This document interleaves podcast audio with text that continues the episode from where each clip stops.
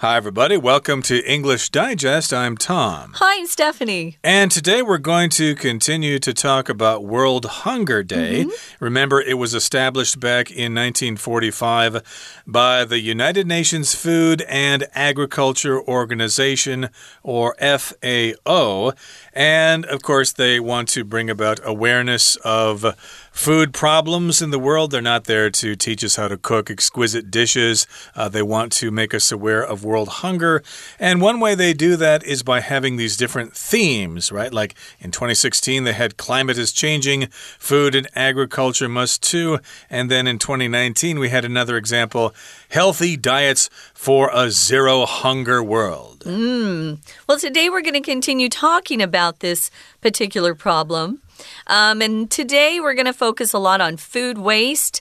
I have to admit, um, I have wasted food in my life, and I feel awful when uh, I realize that there's some food in the refrigerator I forgot about. Mm. And it gets old and then it's moldy and, and spoiled, and you you shouldn't eat it because it'll make you sick.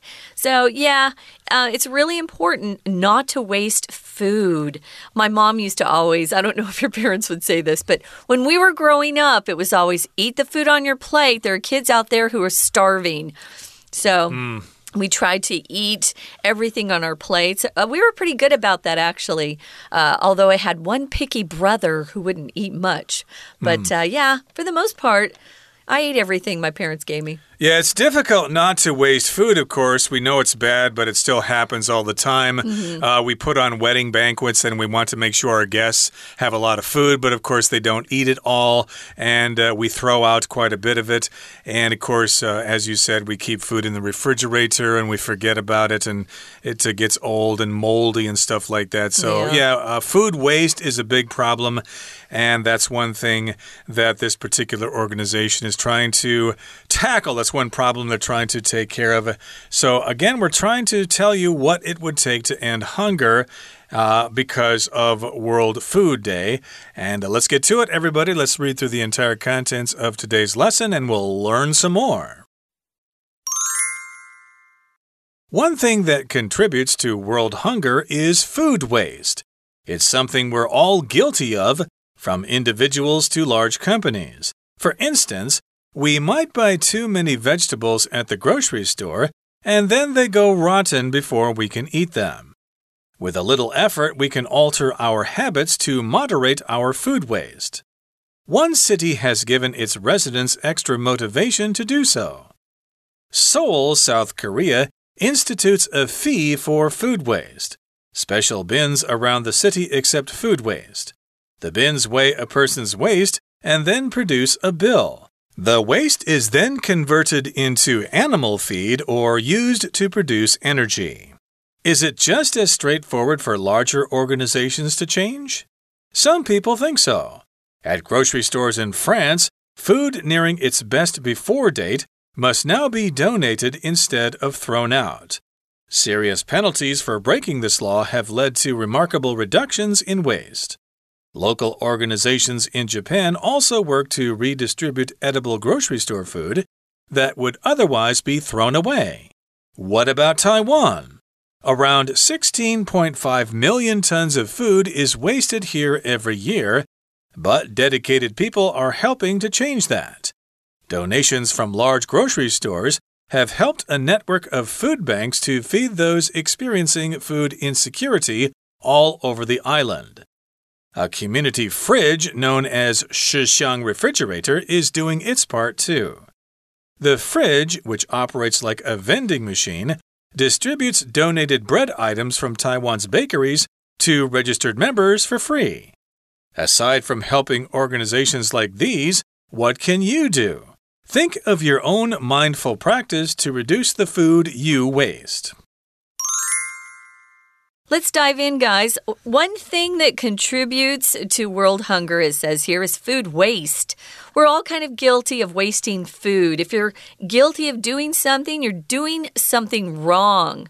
So if you feel guilty, uh, it's because you you think you've done something wrong and you feel unhappy about some actions or choices you made. It doesn't have to be a big crime. It doesn't have to be something where the police will come and arrest you. Uh, you could be guilty of lying to a good friend or uh, stealing, uh, stealing ideas from someone or cheating on your homework. Uh, those kind of things, they're morally wrong, but they make you feel guilty. Exactly. So, of course, if you've got a big test and you're not studying for it, of course, you're going to feel guilty. Gee, I should study for that. I shouldn't be playing video games until 11 at night before I start studying for my test. But indeed, food waste is something that we're all guilty of. We all do it.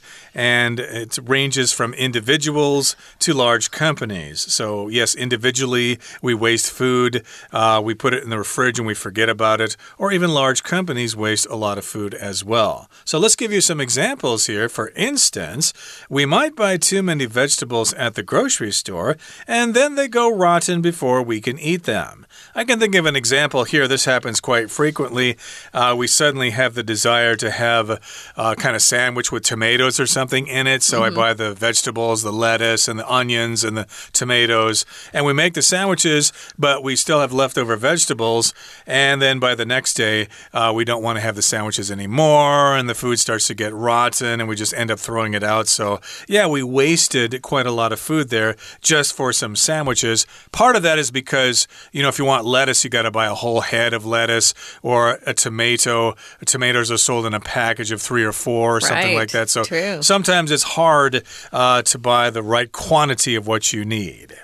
Yeah, sometimes it makes more sense uh, if you have the time uh, to go to a traditional market and just buy one tomato. Mm. But with the lettuce, it's hard. You have to buy the whole head of lettuce. Mm. Uh, you can't say lettuces, guys. You have to say head of lettuce.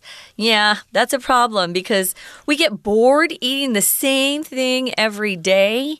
But uh, sometimes I try to remind myself when I'm eating leftovers that there might be some day where I don't have uh, access to food, so I should enjoy. I should enjoy this stuff while I have it. Make yourself a big salad from oh, that lettuce. Yeah. Yeah. Oh, so we do lots of uh, things like this: buying too much, or um, ordering too much food and not being able to finish it all, and then having to throw it away.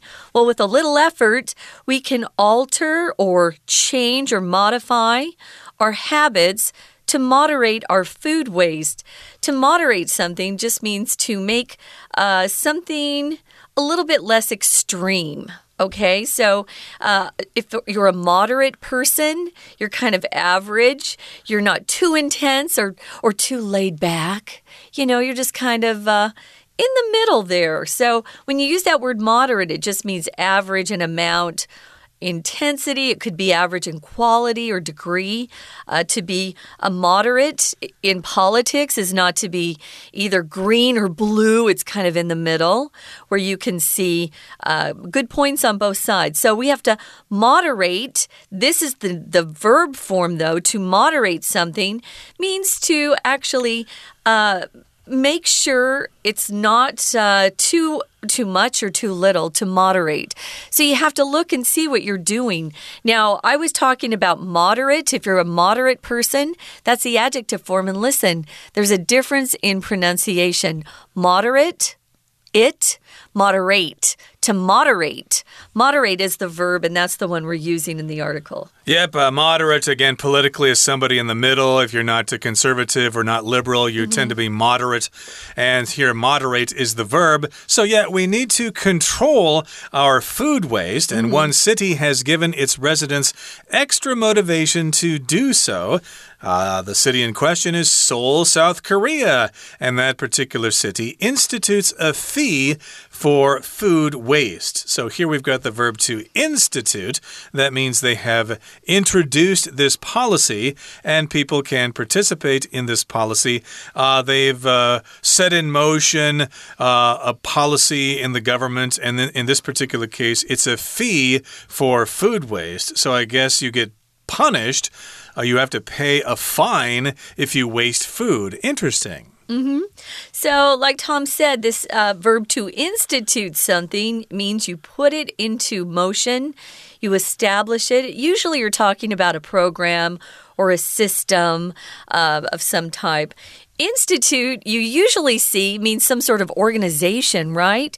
But right here, we're uh, pulling a fast one on you. We're kind of tricking you. This is a verb this time to institute something, to put something into action, to establish a policy. And here they're actually fining you. Let's say what it is. They're they're fining them for wasting food. They have to pay extra money for their food waste. So there are special bins like uh, garbage garbage uh, barrels and things like that. We have bins on our garbage trucks where they mm. can put some of the slop or the wasted food into that. That's a food bin. They have special bins around the city that accept just that food waste.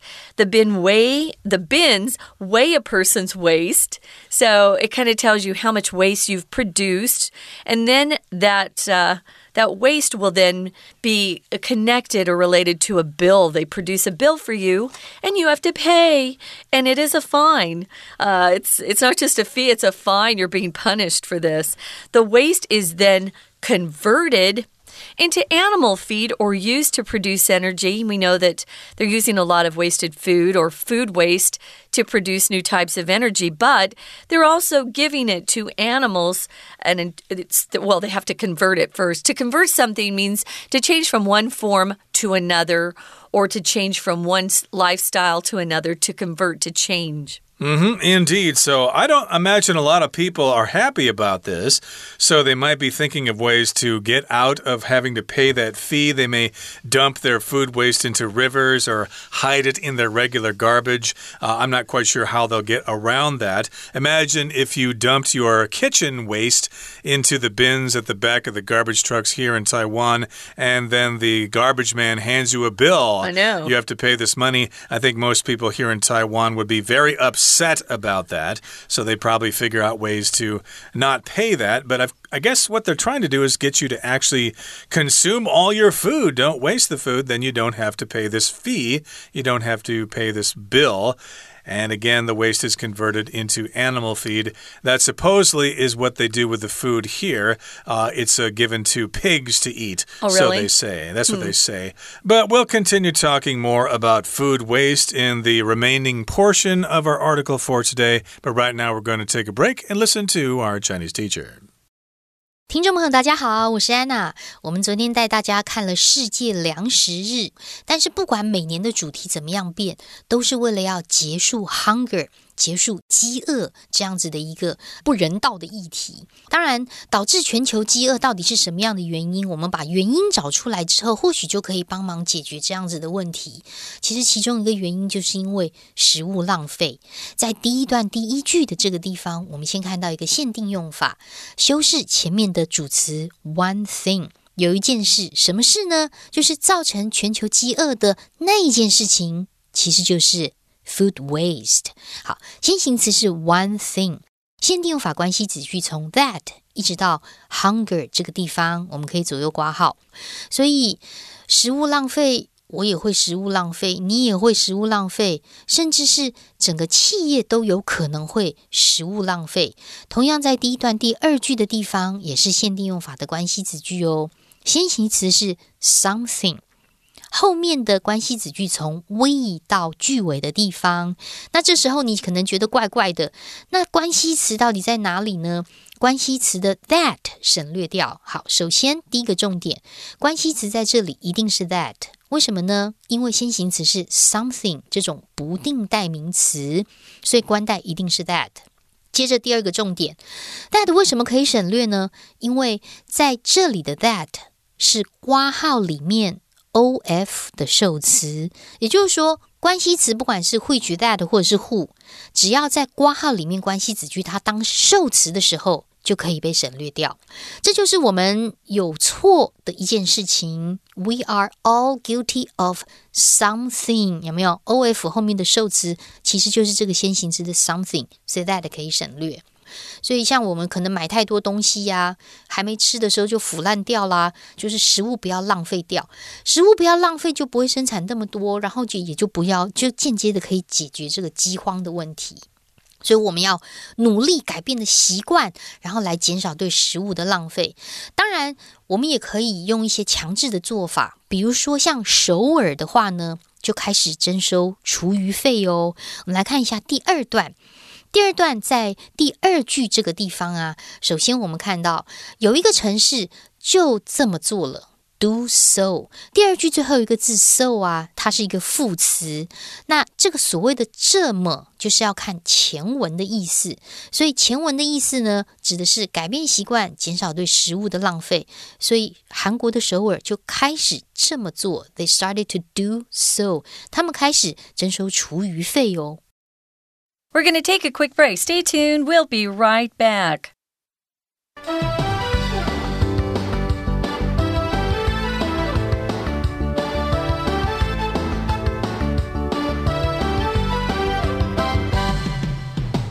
Welcome back, guys. We're talking about what it would take to end hunger, and today we're focusing on food waste. All of us are probably feeling a little bit guilty right now. I am. Uh, I know I just threw out some old bread that I'd had for a long time, and uh, and I thought, oh, it's a shame I didn't eat it while I was still it was still fresh and and tasty. But I also that day didn't want to keep eating bread because it's carbs mm. and they make you get fat. So it's hard sometimes. Do I throw it out or do do I eat it and just get fatter? It's hard to uh, moderate your your meals. Mm. Sometimes you don't have the option of buying just a small amount.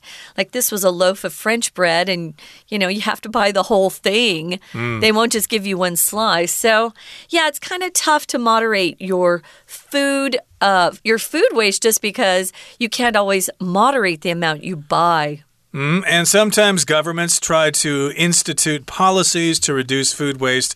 We gave you an example of Seoul, South Korea. They have special bins around the city of Seoul that accept food waste. You weigh your waste there, and then a bill is produced. Uh, you have to go pay that, I suppose, at a convenience store. And then the waste itself is converted into animal feed, or it's used to produce energy. I guess you can burn it or use it somehow to produce electricity. Now, here in the third paragraph, it says, is it just as straightforward for larger organizations to change? So, if something's straightforward, it's simple and it's not complicated. Mm -hmm. So, yes, indeed, we're talking about individuals uh, not wasting so much. But is it just as easy for large corporations or large companies or organizations to change? Is it just as easy for them to change as it is for ordinary people? Well, that is a question, and here's uh, our author's answer at least. Some people think so. Um, so, we're going to talk about what it's like for some of these larger organizations to change. Well, there are grocery stores in France and food nearing its best before date.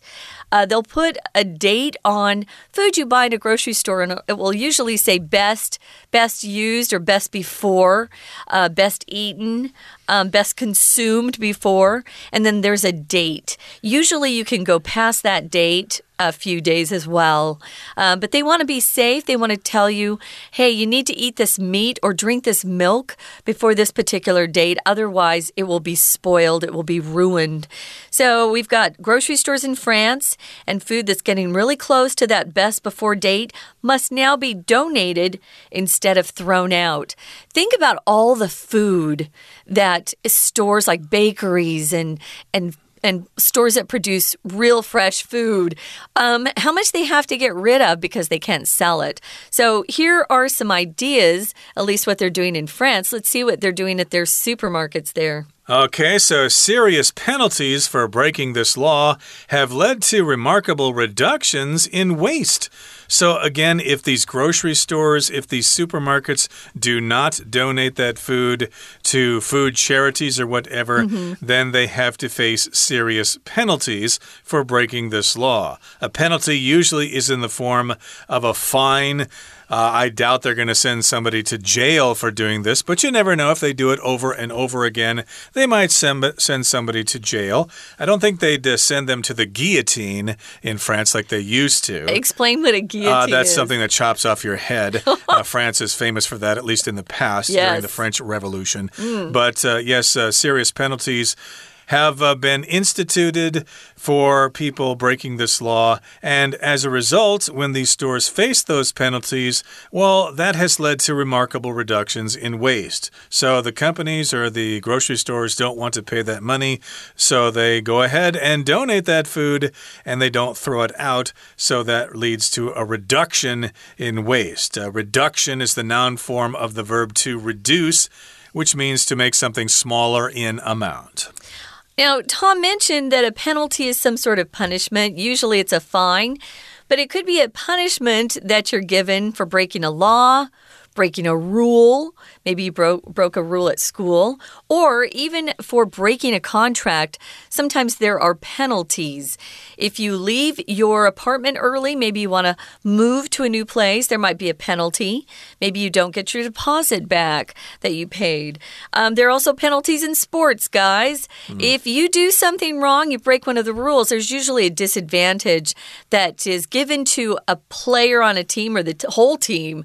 So there are penalties for not uh, doing what you should. So, this is uh, a serious penalty that they give them, and it's led to remarkable or pretty big reductions in waste, which is great. Okay, let's go to Japan now. Uh, local organizations in Japan also work to redistribute edible grocery store food that would otherwise be thrown away. If something's edible, it's eatable. It's not going to hurt you if you eat it. So, yes, indeed, we've got grocery store food that is nearing its ex expiry date or expiry date. And expiration so, date, too. Uh, yeah. Expiration date, indeed. Mm -hmm. So, of course, they redistribute that food to people who may need it, to homeless shelters and places like that. But uh, the big question is Taiwan. What about Taiwan? Around 16.5 million tons of food is wasted here every year, but dedicated people are helping to change that. Of course, you all know that uh, Taiwan is not self sufficient in its food production. If uh, food doesn't come in from uh, outside Taiwan, we're going to have big problems here. People are going to get really, really hungry. So we need to, uh, you know, not take our food for granted here. Yeah, we need to be grateful and appreciative of, of all the food we have. So, how are they trying to change things? Well, there are donations from large grocery stores, and they've helped uh, build a network of food banks to feed those experiencing food insecurity all over the island. So instead of saying someone is starving to death or, you know, they're too poor for, for food, they call it food insecurity. Not knowing where your next meal is coming from, uh, that gives you a feeling of being insecure for sure. So there are uh, these large grocery stores that are working together with food banks. Food banks are places, they're charities that collect food that's donated to them, and then they try to set up uh, these soup kitchens and places where meals are prepared for people who need food. Or you could go to a food bank if you need some help with food, and they could give you cans of food that you could take home. So they're working with these. A donation, of course, is something that you give to a charity. Uh, it could either be money or time, or here they're talking about food. And a community fridge or refrigerator known as Shixiang refrigerator is doing its part too. The fridge, which operates like a vending machine, distributes donated bread items from Taiwan's bakeries to registered members for free. Uh, that's a good solution there because a lot of bakeries uh, yeah. won't sell bread items because people think, oh, it's not fresh anymore. I don't want it. But it's still good. Right. It might be just a little hard. Mm -hmm. So they distribute it around around uh, Taiwan to members, uh, maybe poor people or homeless people will benefit from that. So, aside from helping organizations like these that we've talked about previously, what can you do? Think of your own mindful practice to reduce the food you waste. Yeah, be aware of the food that you're eating, how much is left over, what you're doing with those leftovers. Are you Are you making good use of them or are you wasting? So uh, I know that I've been more uh, careful or mindful of the food that I have in my apartment, and I'm trying not to waste because, um, you know, you never know when food shortages could arrive. It could happen. As you know, there was uh, the war in Ukraine, and that's blocked uh, food uh, shipments all over the world. So we're all feeling that as well. So, yeah, don't take your food for granted and try not to produce so much waste. Okay, that brings us to the end of our explanation for today. It's time now to listen to our Chinese teacher. 当然，如果要征收厨余费的话，一定会想办法减少厨余，或把食物吃光，或买少一点嘛。那如果大型组织要改变，也这么容易吗？有些人是这么认为的。好，我们来看一下第三段第一句的地方。首先，前面这里的 just as，just 就是一个强调的意思，有时候中文翻不出来，有时候会翻成。 就如何如何，那么 as 的话就是如同好像的意思。Straightforward 这么样的直接，这么样的容易，对于大的组织来说，is it just as straightforward 也这样子容易吗？好，比如说我们来看一下法国，法国的超市啊，如果是接近保存期限的食物，不可以随便丢掉哦，一定要用捐的。要不然呢，法律呢就会来制裁他，就会有严厉的惩罚。我们来看一下第三段第三句这个地方。第三句这个地方呢，首先我们看到一下，at groceries stores in France，后面有一个片语的 instead of，这边请把它特别框起来。instead of，第一，它是一个介系词片语；第二呢，它强调的是 instead of something 是后面的那个东西打叉叉，不要，不可以丢掉。一定要被捐，要不然，接着我们来看第四句，serious penalties 就会有很严厉的惩罚。那么这样子的做法就已经显著的减少浪费。同样在第三段第四句，我们特别注意一下它的时态哦，时态上用的是现在完成式，have led to，也已经导致了 remarkable reductions in waste。在浪费上显著的减少。那接下来呢，在别的国家有没有？日本有，日本当地的组织呢，就重新分配各个超市在不同情况之下可能会被丢掉这个可以食用还可以吃的东西，所以可以重新分配，就不要直接丢啊，给需要的人。好，那台湾呢？回过头来，台湾有没有什么样的做法呢？有，其实有很多的 dedicated people，我们有很多热心的民众，也希望能够改改变这样子的一个状况。比如说，大型的超市就会捐赠，帮助食物银行网络，在整个台湾呢，面临粮食不安全的人呢，给他们提供食物。我们来看一下第四段。第三句这个地方，第三句这里呢，首先先看到 food banks 在中间，前面有一个 a network of，这个 network 就是一个网络、网络连接的意思。后面的 those experiencing，它是一个关系子句的简化。those 指我们常会说 those who 点点点那些什么什么样的人。那么 those 后面的 experiencing 呢，其实省略的是 who。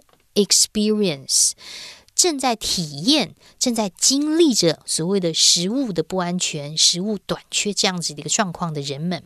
好，那么接下来我们要看一下第五句哦。这其实就是一个共享冰箱、实享冰箱的这样子的一个概念。第五句话的 the fridge 后面带着一个补充说明的关系子句。这个冰箱是什么样的冰箱？逗点之后的 which 到逗点可以左右挂号。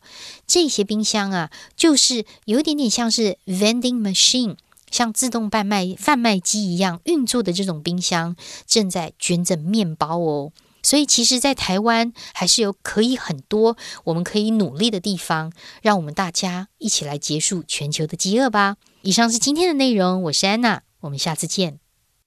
That's it, guys. Thanks for joining us, and we hope you'll join us again next time. For English Digest, I'm Stephanie. And I'm Tom. Goodbye. Bye.